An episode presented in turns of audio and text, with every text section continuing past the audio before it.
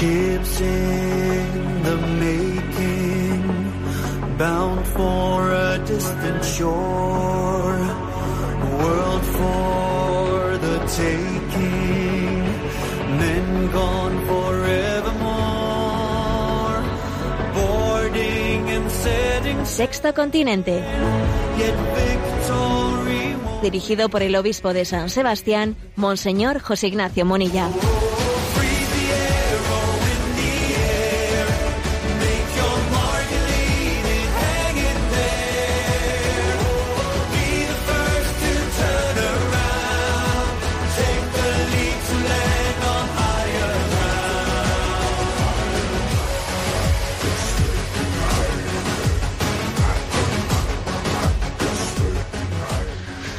Un cordial saludo a todos los oyentes de Radio María. Un día más, con la gracia del Señor, nos disponemos a realizar este programa llamado Sexto Continente, que lunes y viernes realizamos de 8 a 9 de la mañana, aquí en la hora peninsular y una hora antes en las Islas Canarias. Bueno, pues voy a comenzar hoy con un saludo de gratitud, de gratitud a un colegio, a un colegio Juan Pablo II de Alcorcón, que nos ha defendido a todos, que ha dado un paso al frente en esa, en esa lucha por, por la familia, por la educación de los hijos, y nos ha defendido a todos y ha hecho un servicio muy grande al bien común. Me estoy refiriendo, quiero hacerlo en este saludo de entrada de este programa, bueno, pues a, a que ha acontecido una sentencia, como ya habéis escuchado también en las noticias, de Radio María una sentencia mm, en la que el- la Comunidad de Madrid, la Consejería de Educación de la, Comunidad de Madrid, pues ha sido, eh, pues ha sido condenada a pagar una multa, una multa de mil euros, de una manera porque, bueno, multando a quien había multado, ¿eh? a quien había multado al colegio de la Fundación Educación Servanda, en- por el hecho de que había enviado una carta a todos los, eh, los padres de sus alumnos criticando, lo hizo eh, en el año 2016, criticando la, ley mm, que había aprobado la eh, que el Parlamento Autonómico de, Madrid. Había el gobierno el gobierno de Madrid había llevado adelante pues una ley de implementación de la ideología de género en la, en la educación. Y entonces, digamos, este colegio había escrito una carta a los padres criticando esa ley y manifestando que se disponía a, bueno, pues a luchar para que el ideario católico del colegio, pues estuviese eh, por encima de la pretensión de una ley de entrometerse, ¿no? en el derecho de los padres de la educación a sus hijos, entonces el gobierno de la comunidad autónoma de, de Madrid, gobierno de- en donde gobierna el Partido Popular, por cierto, pues puso en marcha, ¿no? Pues una serie de advertencias, etcétera, que finalmente terminaron en una multa. Este colegio pagó esa, esa multa, pero comenzó a pleitear y finalmente, pues esta sentencia es una sentencia muy importante, porque es una sentencia que implícitamente, aunque no entra en el fondo de la cuestión, ¿m? lo que viene lo que viene a decir la sentencia literalmente lo que dice literalmente es que mm, eh, existe una libertad un, un dere- un derecho a la a la libre expresión para criticar las leyes también. Y por lo tanto ellos las han criticado y tienen derecho a criticarlas no pero implícitamente se está diciendo algo en esta sentencia se está asumiendo algo claro. Y es que eh, el derecho de los padres a la educación de sus hijos tiene que ser la clave para está por encima de, de la pretensión de unas leyes eh, de una consejería pues que están intrometiéndose en tal derecho y está por encima ese derecho del otro ¿eh? entonces bueno pues quiero quiero que este saludo de entrada sea un saludo de agradecimiento yo me he acordado me ha venido a la mente eh, pues que el 25 de mayo del 2008 o sea hace 10 añitos pues cuando en aquel momento estaba también eh, estábamos en la misma batalla ¿eh? estábamos en la misma batalla con el con el intento de, de entrometerse con la asignatura de la educación para la ciudadanía se habían constituido distintos grupos de plataformas de objetores, de padres de familias de objetores. Eh, había bastantes decenas de miles, ¿no? De padres que se habían constituido en esa plataforma de, objeción. ¿eh? Bueno, recuerdo que en aquel momento escribí una carta que tenía como título Todo por los hijos, agradeciendo a esos padres ¿no? que diesen la cara en nombre de todos. Y yo creo que hoy también hay que decírselo a este colegio, que ha dado la cara en nombre de todos. Y esa sentencia, obviamente, no solamente es una sentencia en favor de ellos, sino de todos nosotros, porque existe un bien común. Y recuerdo este párrafo de aquella carta, Todo por los hijos, ¿no? en la que yo me refería entonces, ¿no? a las plataformas de padres objetores frente a la, educación para la ciudadanía. Y ahora se lo digo pues a este, a este colegio que, que ha hecho este gran servicio, ¿no? al conjunto de los padres de, de toda España. Y decía así. En el momento en el que escribo estas líneas, unos 30.000 padres españoles han tomado esta opción, la opción de hacer objeción de conciencia. Su objeción no va dirigida al centro de enseñanza, ni al profesor, ni al libro, sino al atropello de un Estado que pretende erigirse en educador moral de los hijos. Estoy seguro de que Dios bendecirá a estos padres que han decidido declararse en santa rebeldía por el bien de sus hijos. No quieren engañarse una vez más, optando por el mal menor, porque han entendido ya que cuando el mal menor pasa a ser la opción ordinaria, termina por convertirse en, en una inexorable cuesta abajo hacia el mal mayor. Su resistencia activa está escribiendo una de las páginas más bellas de la historia de la lucha por el bien de los hijos, así como de la defensa del principio de subsidiariedad frente a la tiranía de los estados. Y cuando llegue el día de la victoria, que llegará, quienes nos hayamos quedado en segunda fila, tal vez hayamos de sentir admiración y agradecimiento, y quizás un poco de rubor y vergüenza. ¿Mm? Porque es verdad, porque no debemos de dejar solo aquel que, bueno, pues que da la cara, que está defendiendo los derechos de todos nosotros, del conjunto de la ciudadanía, del conjunto de, todas las familias. Bueno, pues, pues gloria a Dios, ¿no? Por ese, por esa sentencia que condena a la Comunidad de Madrid, ¿eh? por esa multa que había impuesto a ese colegio católico San Juan Pablo II, y vamos todos a comprometernos, ¿no? Porque no se trataba, no se trataba del problema de un colegio en concreto, no, sino se trataba de, de, de un gran reto que es el del derecho, ¿no? El derecho de los padres a la educación de sus hijos y de la intromisión de los estados, ¿no? Pues en esa, en esa responsabilidad educativa frente a los hijos. Bueno, pues este es el saludo de entrada y, y os recuerdo que este programa de Sexto Continente tiene una interacción en las redes sociales con los usuarios de Twitter y de Instagram, eh, con la cuenta arroba obispo monilla, y con los usuarios de Facebook, con el muro que lleva mi nombre personal de José Ignacio Munilla y decir que hay una página multimedia, una página web multimedia en ticonfío.org en la que tenéis enlazados pues todos los programas anteriores. Bueno, ¿qué, ¿qué tema he elegido para el día de hoy? Bueno, pues voy a compartir con vosotros un decálogo de San Agustín, un decálogo de San Agustín para orar. ¿Eh? que publicó hace algún tiempo eh, aunque estaba originalmente publicado en la página Oleada Joven, que es una página pues de Argentina, también muy ligada a Radio María en Argentina. Bueno, allí se publicó este decálogo de San Agustín para orar. Me habéis escuchado muchas veces que creo que San Agustín, bueno, pues es una bendición inmensa de Dios para la historia de la Iglesia. ¿eh? El crack, como yo muchas veces le, llamo, ¿no? Pues me parece un crack en el sentido de que tiene esa capacidad de, de iluminar eh, de, con palabras incisivas la, nuestra la realidad y la vida a los a la luz del Evangelio. Bien, decálogo de San Agustín para orar. ¿eh? Diez, diez citas de distintos sermones o de obras de San Agustín en las que ilumina lo que es la oración. Y, ojalá, bueno, pues reflexionarlas en este momento nos ayude a que nuestra oración sea más, más profunda, más intensa. Primera cita del Sermón 105.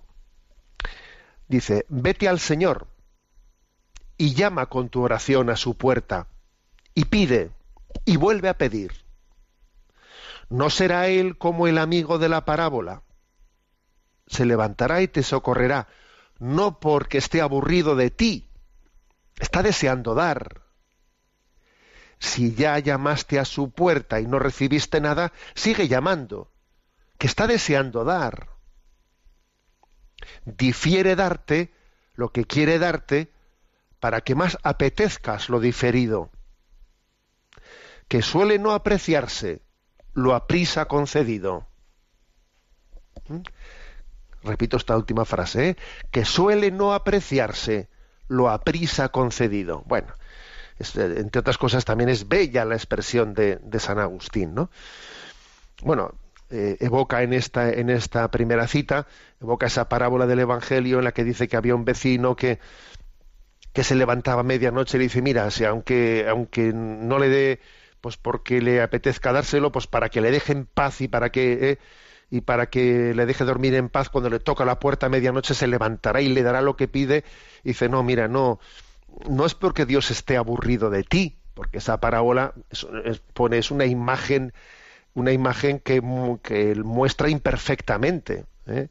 imperfectamente el corazón de Dios esa, esa parábola en la que dice tú eh, sé machacón pidiendo porque, porque te van, aunque sea para que, le dejes tranquilo, te concederá lo que le estás pidiendo, como te puedes imaginar, es una parábola que, que no quiere decir que Dios esté harto de nosotros y no quiere escucharnos. Y, no, no. Lo que quiere decir esa parábola es que nosotros tenemos que ser perseverantes pidiendo, que es distinto. ¿eh? Dice, es que Dios está deseando darte. Entonces, ¿por qué, por qué difiere ¿Por qué difiere la concesión de nuestra petición? ¿Por qué no nos lo da a la primera que se lo pedimos? Y dice que suele no apreciarse lo aprisa concedido, que no se suele apreciar lo que se concede enseguida. ¿eh? Las cosas inmediatas no suelen ser pedagógicas. Cuando algo se concede inmediatamente, deseo, eh, deseo, cumplimiento del deseo, deseo, cumplimiento, deseo, no, suele ser bueno, no se aprecia. Hay una también educación del corazón eh, cuando Dios nos está pidiendo que seamos perseverantes, ¿no? Para que una cosa nos sea concedida. Forma parte de la educación del corazón. Si la oración de petición fuese mecánica, ¿eh? como quien mete una moneda en la máquina para que le salga una lata de, refresco.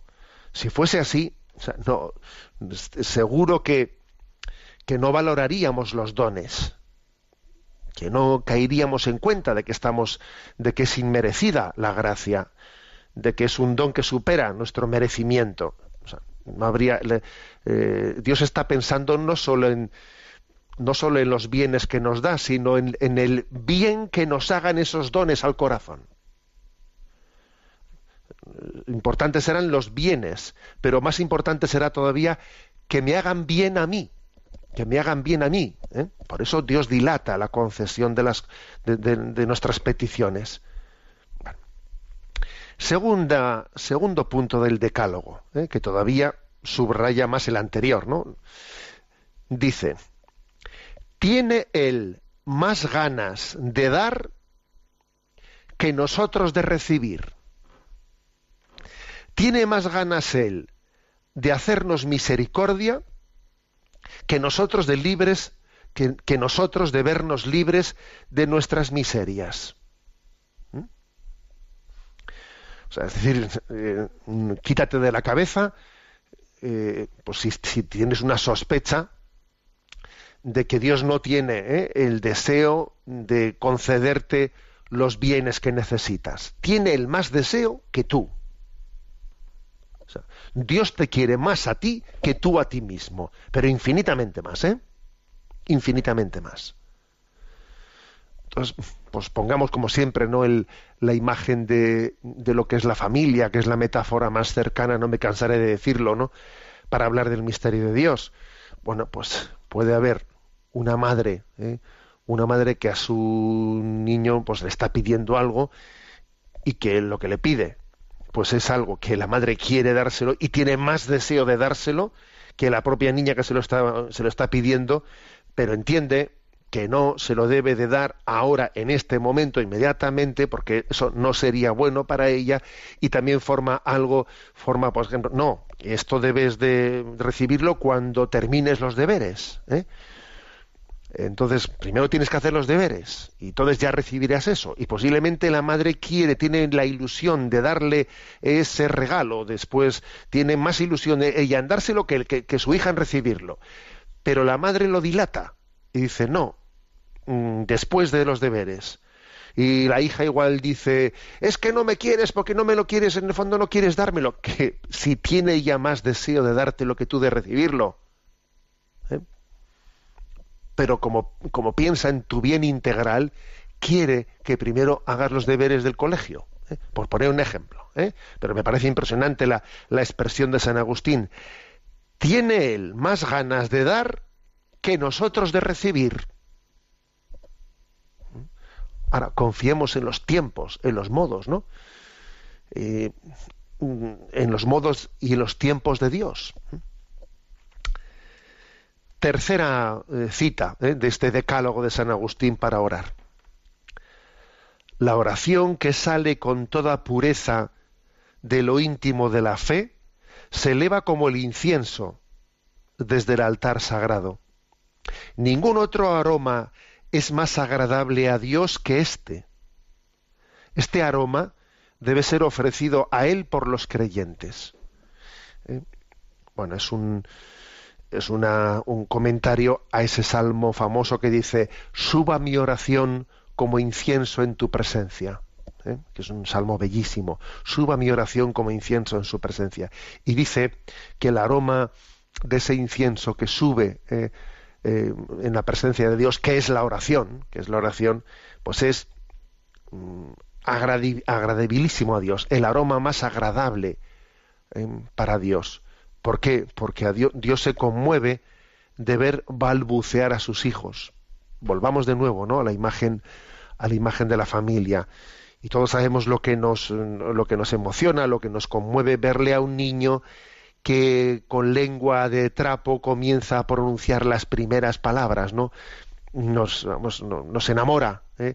nos enamora un niño que intenta decir una palabra y le sale la cosa al revés y, uno intuye lo que ha querido decir pero no ha sido capaz de decirlo con corrección, ¿no? Y el padre y la, y la madre se quedan, pues eso, ¿no? embobados viendo, viendo a ese, el balbucear de ese niño. Bueno, pues ese es Dios ante nuestra oración a Dios le conmueve nuestra oración.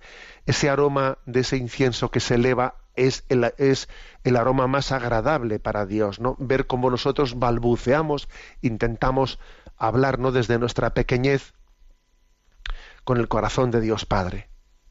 A Dios le emociona al hombre mm, intentando, ¿eh? pues procurando pues, con su lengua de trapo como un niño que todavía no ha aprendido a hablar bien, pues intentando expresarle lo que lleva en el corazón a Dios. Cuarta cita de este decálogo. ¿eh? Cuarta cita dice,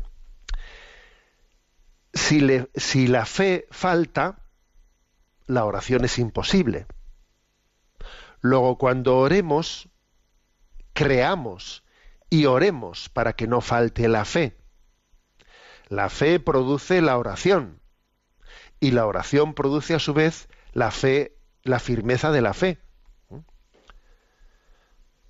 La fe produce la oración y la oración produce a su vez la firmeza de la fe.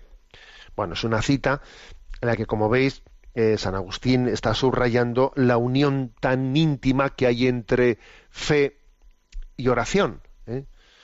Porque mm, una fe que no, que no se expresase una fe muda, una fe muda, no sería fe, eh, sería una abstracción.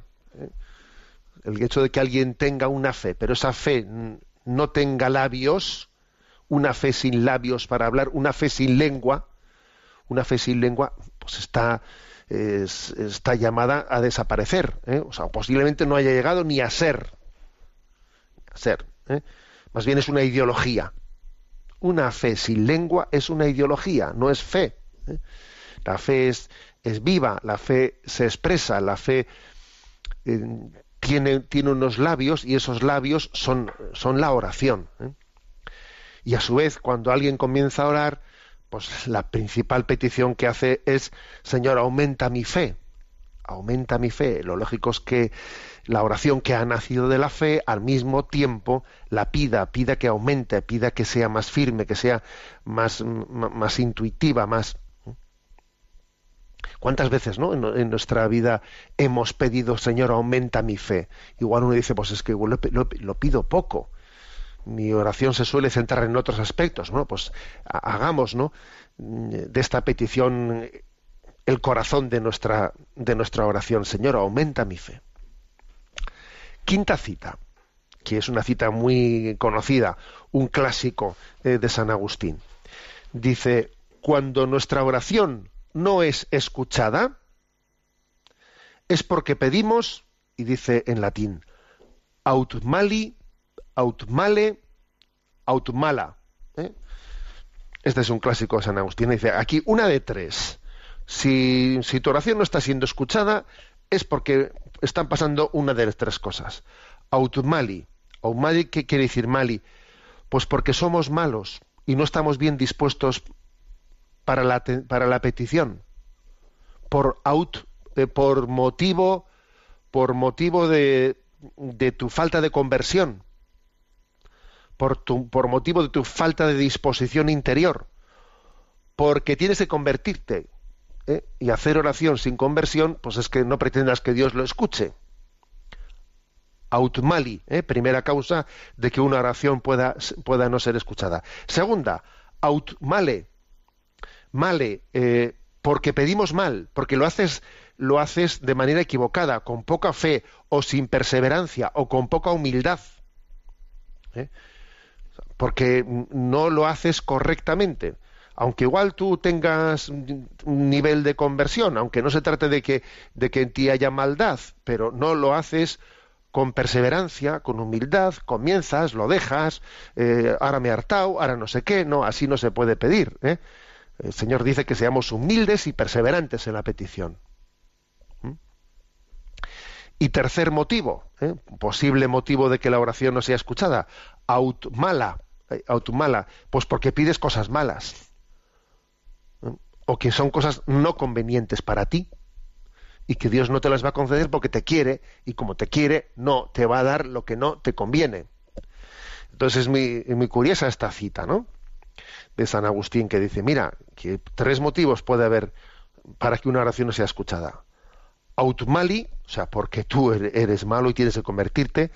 Autmale, porque no estás pidiendo de forma correcta, ¿eh?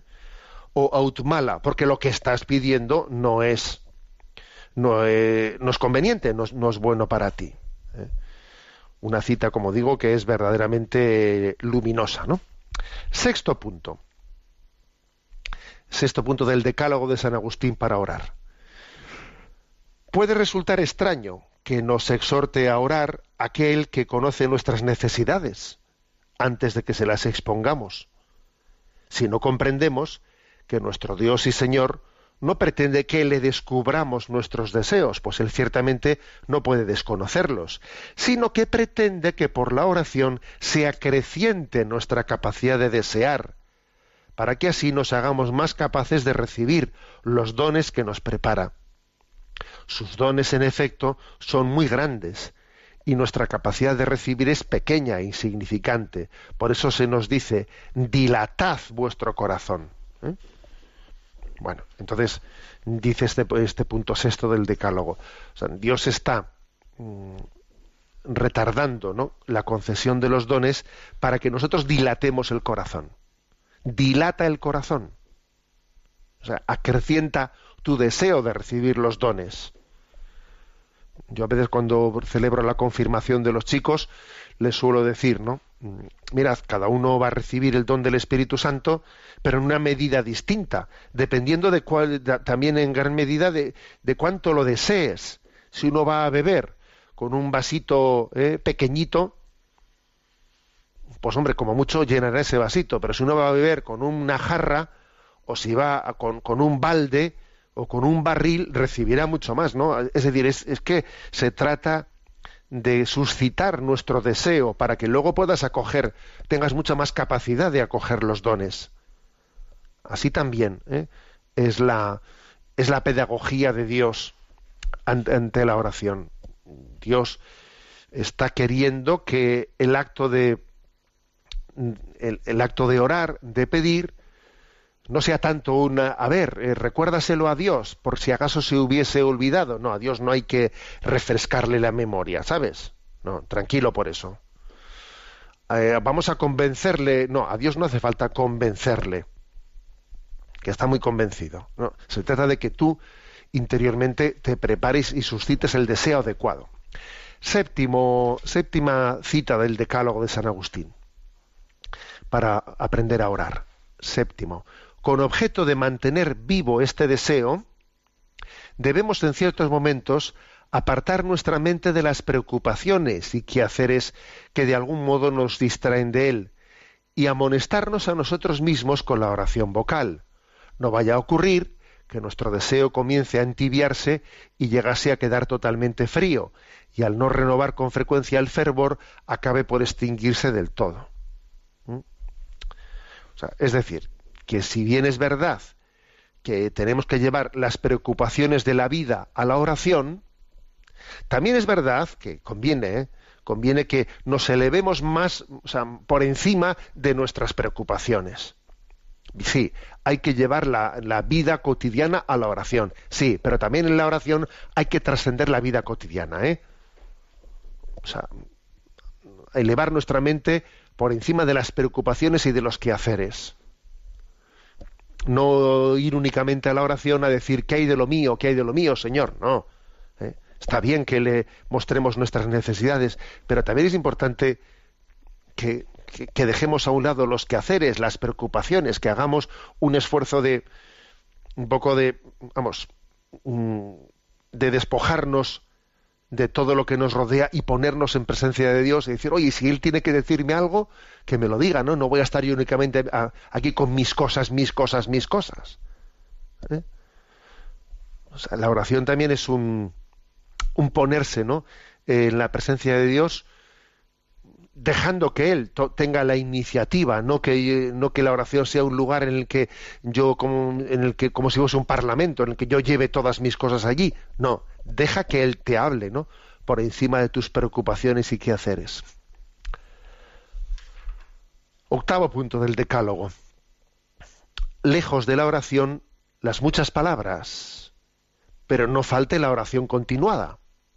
¿Mm? Si la intención eh, persevera fervorosa. Es decir, ¿eh? repito esto, mm, mal la oración de muchas palabras, ¿eh? Pero ojo, ora de forma continuada. Hablar mucho en la oración es tratar una cosa necesaria con palabras superfluas. Orar mucho es mover con ejercicio continuado del corazón. Aquel a quien suplicamos, pues de ordinario este negocio se trata mejor con gemidos que con discursos, mejor con lágrimas que con palabras. ¿eh? Bueno, es decir, en este punto Dice, ¿no podía, ser, ¿no podía parecer un poco contradictorio eso de que Jesús diga en el Evangelio que cuando oréis no oréis con muchas palabras pensando que por hablar mucho Dios os va a escuchar? Pero por otra parte dice, orad continuadamente. Entonces, bueno, ¿en qué quedamos? Si dice primero de que no, de que no habléis mucho, pero que luego dice que oremos continuadamente, ¿en qué hemos quedado?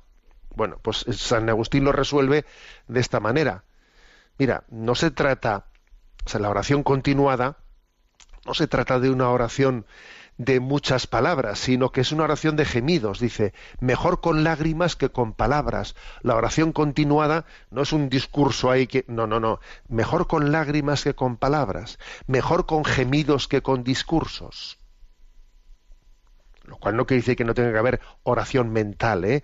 en la que haya un diálogo, un coloquio con el Señor, que seguro que nos falta y, deberíamos de hacerlo más de lo que lo hacemos. Pero cuando se habla de oración continuada, la oración continuada obviamente no quiere decir estar todo el día en un discurso que sería es una charlatanería, ¿no? Sino estar en nuestra en la disposición de nuestro corazón con el corazón elevado a Dios, más con gemidos que con discursos, más con lágrimas que con palabras. ¿Mm? Punto noveno del Decálogo. Eh, es un punto que está escrito en una de las obras en la que San Agustín habla de la gracia, ¿no? Dice, haz lo que tú puedas, pide lo que no puedas, lo que no puedes, y Dios te dará para que puedas. ¿eh? Es una famosa frase de San Agustín.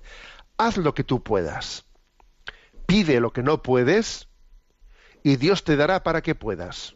O sea, es decir, que tiene que haber una continua colaboración entre pues nuestro esfuerzo y la gracia y ambas cosas están continuamente pues eh, eh, interactuando ¿no? de una manera conjugada tú haz, haz, lo que puedas. Es decir que la oración no, te no te dé la excusa de no esforzarte lo que debes de esforzarte. Ojo eh no te refugies en la oración para no esforzarte. No tú haz lo que puedas. En segundo lugar, pide lo que no puedes. Claro que hay cosas que superan nuestra capacidad. Luego tú, al mismo tiempo que haces lo que puedes, pides la gracia, pides la gracia, pues para que te asista, te asista porque eres consciente de tu, de tu debilidad, ¿no? Y dice, y Dios te dará para que puedas. O sea, exactamente confío en que Dios me dará su gracia y que me asistirá. Es una cita que habla de la interacción de eh, la la confianza en la gracia, que tiene que ser pedida y al mismo tiempo manos a la obra, ¿eh? a Dios rogando y con el mazo dando, digámoslo así popularmente expresado, ¿no? A Dios rogando y con el mazo dando. Esa especie de dificultad de cómo conjugar eh, la asistencia de la gracia y el esfuerzo del hombre, esa, esa, dificultad, a ver, en la vida de los santos no se ha dado. Las dos cosas pues, se, han, se han integrado perfectamente. Y el último punto, este decálogo de San Agustín para orar. Si vas discurriendo por todas las plegarias de la Sagrada Escritura, creo que nada hallarás que no se encuentre y contenga en esta oración dominical del Padre Nuestro. O sea, mira, nada de que encuentras en la Sagrada Escritura, todas las cosas que en la Sagrada Escritura puedas encontrar sobre la oración, y mira que hay versículos, y mira que hay, mira, todo está incluido en el Padre Nuestro. En el Padre Nuestro, en esas siete peticiones del Padre Nuestro, eh, se concentra toda la sabiduría de la revelación sobre cómo, cómo orar. ¿eh? Y por eso la tradición de la Iglesia, pues, eh, por ejemplo, en los catecismos, como es el caso del catecismo actual, dedica una parte importante, una cuarta parte del catecismo, está dedicada a la explicación del Padre Nuestro. Y por eso ha habido tantos, ¿eh? Tantos santos que han escrito tratados de explicación del Padre Nuestro, como por ejemplo eh, Santa Teresa, como por ejemplo San Cipriano, como ejemplo, es decir, ha habido verdaderamente muchos, muchos santos y muchos padres de la Iglesia que han hecho del comentario al Padre Nuestro su tratado de la oración. ¿eh? Bueno, este es el pequeño decálogo de San Agustín para orar, que seguro que nos puede también ayudar ¿no? a profundizar más en nuestra vida de oración. Eh, si ves a mi amado, escuchamos esta bella canción.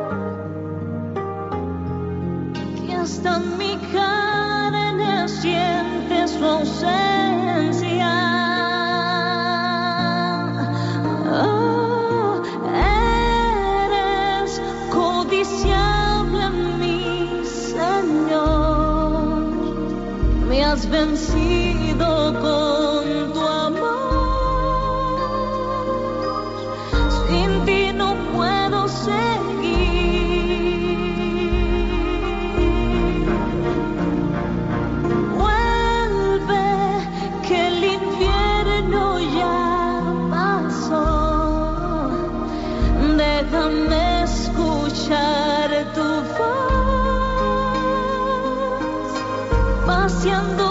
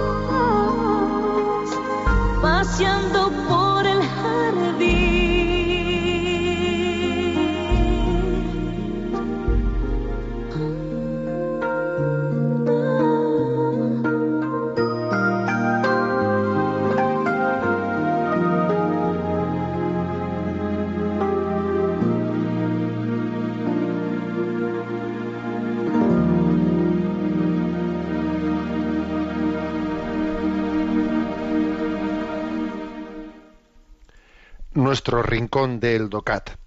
Nos toca el punto 87 de este compendio de la doctrina social de la Iglesia. Dice así, ¿qué significa bien común?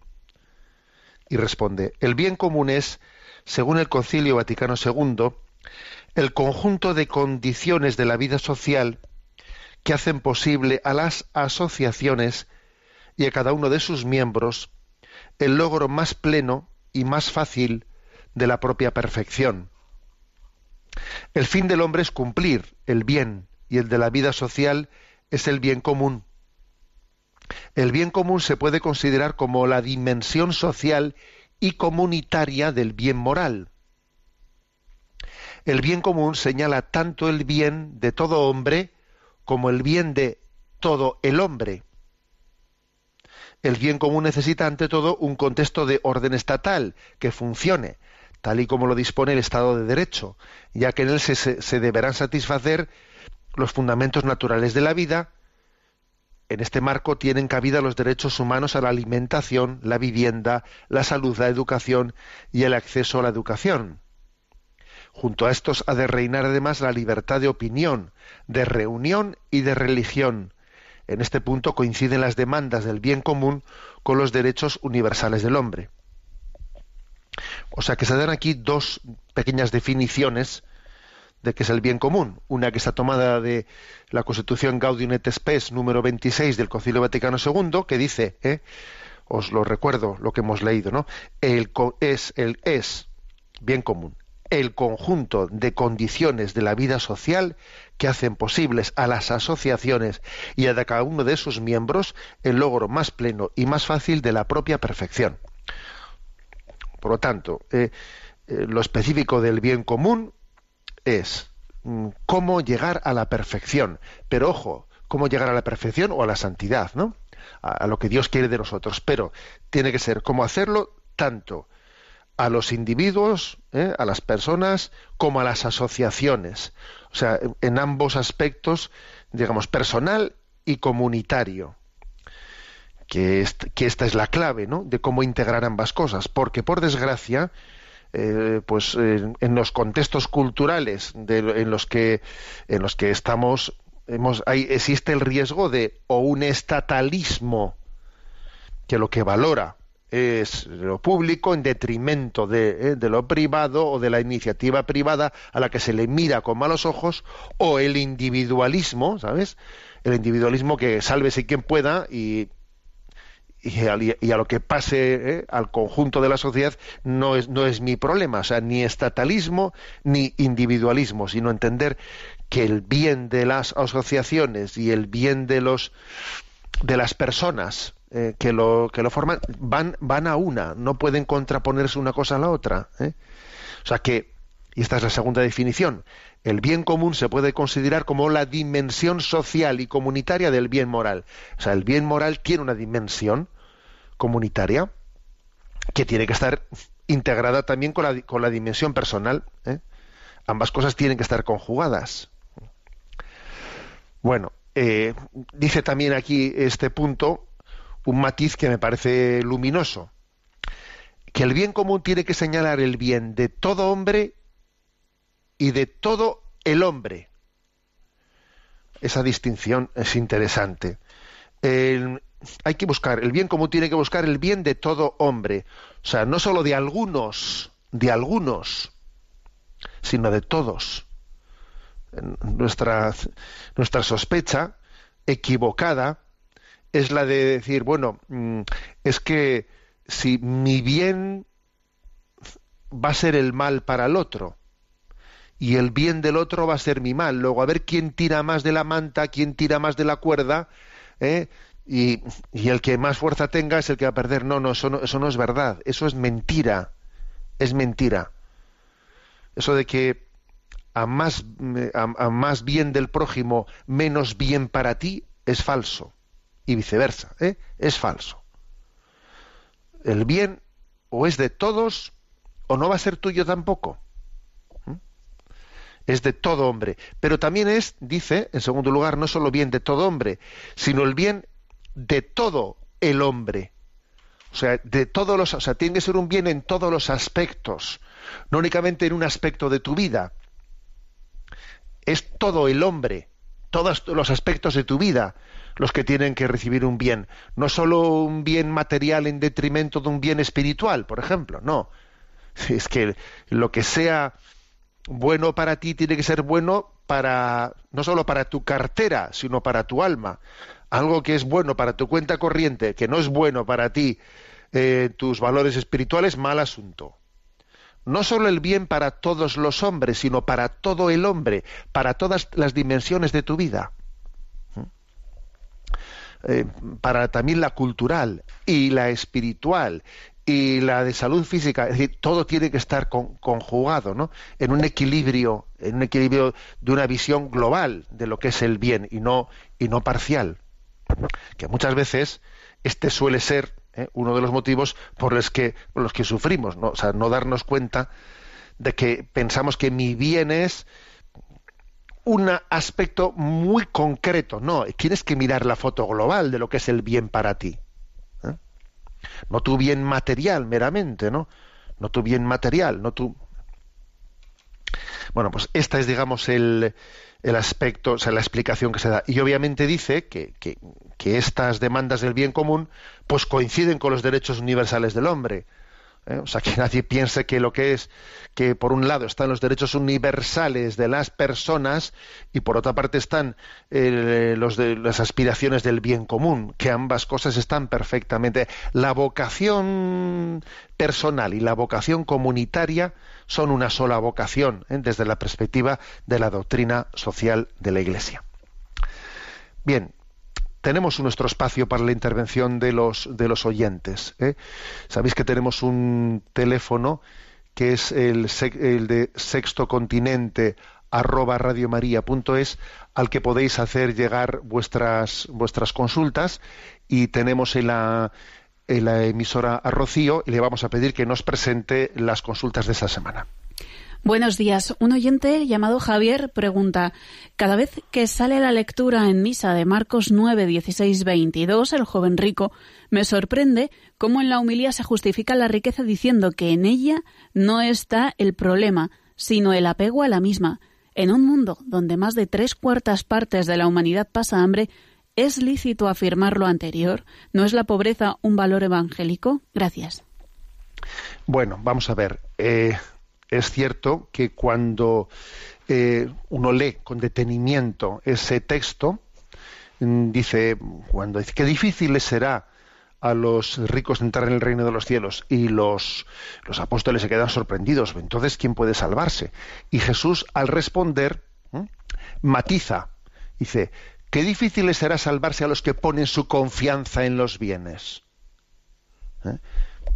Es decir, que matiza el aspecto de que en sí mismo, ¿no? O sea, por sí mismo, la riqueza no es la, no es la que impide la salvación, sino la confianza puesta en la riqueza. Ahora bien, con esto no, se puede ocultar que Jesús hable de la, de la peligrosidad de las riquezas. ¿Por qué? Porque es mm, difícil tener muchas riquezas y no poner la confianza en ellas. Es muy difícil. Entonces, yo creo que esta es la explicación correcta. ¿eh? ¿Por qué Jesús habla de la peligrosidad de las riquezas? No porque, las, no porque ellas en sí mismas sean el, objeto de la, de la dificultad, sino porque es muy difícil tener como si no se tuviese, con un corazón libre. ¿eh? Entonces, bueno, es un valor evangélico la pobreza sabemos que existen las dos versiones del Evangelio, ¿no? Bienaventurados los pobres de espíritu y bienaventurados los pobres. Eh, eh, la versión de Mateo es la que dice bienaventurados los pobres de espíritu y la de San Lucas bienaventurados los pobres. La clave está en entenderlas de una manera conjugada. Eh, bienaventurados los pobres porque ellos están en un estado, en un estado de vida que les es más fácil tener pobreza de espíritu. O sea, pobreza de espíritu que quiere decir que, que Dios sea tu tesoro. Pero ojo, también puede ocurrir que un pobre no sea pobre de espíritu, ¿eh? Puede ocurrir. Porque aunque es más fácil ser pobre de espíritu siendo pobre que siendo rico, es más fácil. Sin embargo, puede ocurrir que un pobre no sea pobre de espíritu, sino que pues sea un codicioso aun siendo pobre. ¿eh? Y, un, eh, y un rico que tiene que estar atento ¿no? por, la, por la peligrosidad de las riquezas puede ser pobre de espíritu. Ahora, estaríamos mintiendo si le ocultásemos que en el Evangelio se habla con, ¿eh? con mucha fuerza de la peligrosidad de las riquezas y que es difícil tener bienes y estar desprendido de ellos, es difícil. Y obviamente hay que ejercitarse en la generosidad cuando Dios te ha dado uno, pues muchos dones, para que ese desapego no sea una teoría, sino que sea una verdad. Si estás llamado a un desapego. Bueno, yo creo que esta es la manera ¿eh? de, explicar, digamos, pues este lo que lo que Javier pregunta en su en su en su, en su cuestión. Adelante con la siguiente pregunta. Desde Orizaba, México, recibimos eh, la siguiente consulta. Buenos días, monseñor. Mi motivo de consulta es respecto a un tema que en la universidad me ha dado vueltas. Estudio pedagogía y nos enseñan en clases de ética que la verdad es relativa, subjetiva y muy escasas veces absoluta. ¿Cómo debemos estar ante esto? Muchas gracias. Saludos desde México. Bueno, vamos a ver. Eh, un estudiante de pedagogía Mm, creo que, que en, unas, que en una eh, eh, que en una transmisión de lo que es la pedagogía tiene que conjugarse ambas cosas, la objetividad y la subjetividad. Y la educación no tiene sentido si no se cree en una verdad que transmitir. Me habéis escuchado en alguna ocasión esa expresión, que es muy gráfica, que es decir, a ver, educar sin creer en la verdad es como enseñar, a, es como aprender a nadar en una piscina sin agua. A ver, en una piscina sin agua es imposible aprender a nadar. Es que educar sin creer en la verdad, o sea, la educación es, es una preparación de, de, nuestra, de nuestra interioridad para acceder a algo, algo que nos supera, o sea, algo que está por encima de nosotros, algo que, que es un, un, el don de la verdad ante la que tenemos que abrirnos ¿no? y descubrirnos e integrar en nuestra vida. O sea, es lo más contrario al, a la vocación educadora es el nihilismo, o sea, la negación de una verdad, es el relativismo, es lo más contrario. Ahora, esto no quiere decir que precisamente alguien que está estudiando pedagogía, pues también se, o sea, sea sensible a entender que, que es un misterio el que tengamos pues eh, cada uno de nosotros mm, pues tantas singularidades, tantas peculiaridades, o sea, y que aspectos subjetivos de nuestra personalidad que nos condicionan mucho en ese abrirnos a la verdad. Y que a algunas personas, por su forma de ser, pues habrá que eh, educarles en algunos aspectos concretos y en otras en otros, porque, porque a cada uno le aprieta el zapato, ¿eh? por algún lado distinto, y hay que estar atento, ¿no? A cuáles son, digamos, las, las singularidades de cada uno para educar bien. O sea, que la educación, una buena educación, una buena pedagogía, no es la de café para todos. Porque es verdad que la, es la misma verdad para todo el mundo, pero los condicionamientos personales y subjetivos de cada uno, pues tienen que ser atendidos de una manera personalizada, para que así nos podamos abrir a esa verdad objetiva que es para todos. Yo creo que, por lo tanto, tiene que eh, conjugarse ambos aspectos. ¿eh? Aunque obviamente lo que nuestro amigo nos escribe, ¿no? Desde Orizaba, desde México, pues tiene, pinta obviamente pinta de que esa facultad en la que él estudie pues estará infectada del de el relativismo y el nihilismo al uso del momento actual. Damos paso a la última consulta. Daniel dice, en mi familia queremos mucho a los animales y hemos inculcado a nuestras hijas el respeto por la creación. Sin embargo, cuando alguno de nuestros animales muere y la más pequeña llora, no sé qué decirle. Sé que los animales dan gloria a Dios con su sola existencia, pero ¿es sano hacer un duelo por ellos y creer que nos vamos a reencontrar con ellos en el cielo? Actualmente en los veterinarios se ofrece la posibilidad de incinerar a las mascotas para conservarlas. ¿Esto es proporcionado? ¿Hasta dónde deben llegar nuestros cuidados por nuestros animales domésticos? Bueno, pues la pregunta pues es muy interesante. ¿eh? Yo le diría, ¿no es proporcional eso de que se incinerar, incinera las mascotas? Pues no, creo que es desproporcionado. Es desproporcionado y, y el estar también haciendo referencia pues a que nos encontraremos con nuestras mascotas en el cielo, eh, me parece que también mmm, a ver, eh, me parece que puede ser desproporcionado en la medida en que lo estemos equiparando eh, de una manera bastante, digamos, peligrosa al, encuentro de lo que es el, la plenitud del cuerpo místico de Cristo, que es la Iglesia. ¿eh? Por lo tanto, digamos, no, no creo que sea sano incidir en ello es, eh, de, de forma excesiva, lo cual no quita que también pues los puntos del catecismo de la Iglesia Católica que hablan del más allá, hablan también de que esta, de que la naturaleza, eh, la creación de Dios será transformada y la, creación de Dios participará también de esa glorificación. ¿eh? Con lo cual, digamos, no pues pensar en que el reino animal y el reino vegetal, etcétera, de alguna manera o sea, participe de esa de esa glorificación es legítimo. Lo que ocurre es que es muy difícil ponerle a eso la letra pequeña. ¿eh? O sea, el mundo será transformado. Este mundo terminará, pero al mismo tiempo será transformado. ¿Hasta qué punto eh, hay que subrayar lo de que este mundo tiene, tiene sus días, eh, será destruido al final, pero será renovado? ¿Qué parte es la que tiene continuidad y qué parte es la que no tiene continuidad en la vida eterna? Es difícil ponerle a eso un poco la, la letra pequeña, ¿no? Yo creo que mm, hay que cuidar eh, con que el cariño a la, a la naturaleza no al cariño a los animales no sea equiparado al mismo nivel que al, que al de las personas. Hay que cuidar de ello. ¿eh? Y quizás el mundo de las mascotas que están, se integran en nuestras familias de una manera, pues bueno, que puede llegar a tener, podemos llegar a tener pues, un cariño eh, pues muy grande, ¿no? Hacia las mascotas.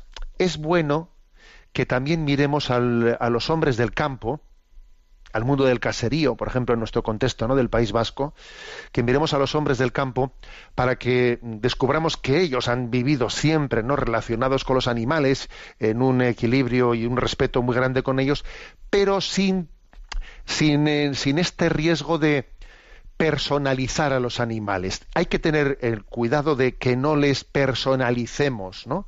en nuestra relación con ellos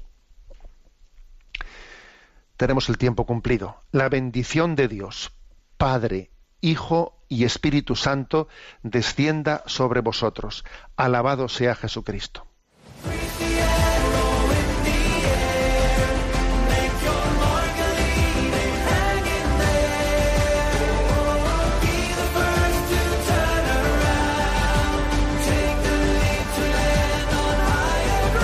Y así finaliza en Radio María, Sexto Continente, un programa dirigido por el obispo de San Sebastián, Monseñor José Ignacio Monilla.